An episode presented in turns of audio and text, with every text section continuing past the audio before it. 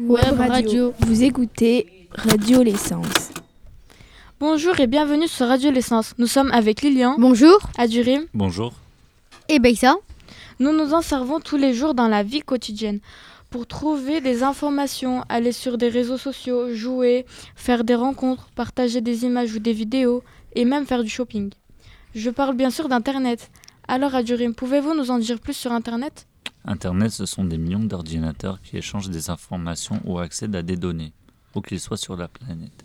Chaque ordinateur est relié au réseau téléphonique ou au réseau câblé. Quand une personne veut consulter un site, elle tape le lien du site qui circule jusqu'à un FAI. Attendez, attendez. Pouvez-vous nous expliquer ce qu'est un FAI Un FAI est un fournisseur d'accès à Internet qui sait où se trouve le site que l'internaute veut consulter. Le site se trouve dans une des bibliothèques que l'on appelle serveurs. Il y en a dans plusieurs endroits du monde, en Amérique, en Océanie, en Europe et en Asie. La recherche arrive au niveau du serveur qui renvoie à l'internaute les pages qu'il souhaite consulter. Parfois l'internaute ne connaît pas l'adresse du site, alors il va consulter un moteur de recherche comme Google, Yahoo, etc. Et voilà ce qui est caché derrière des millions de pages web.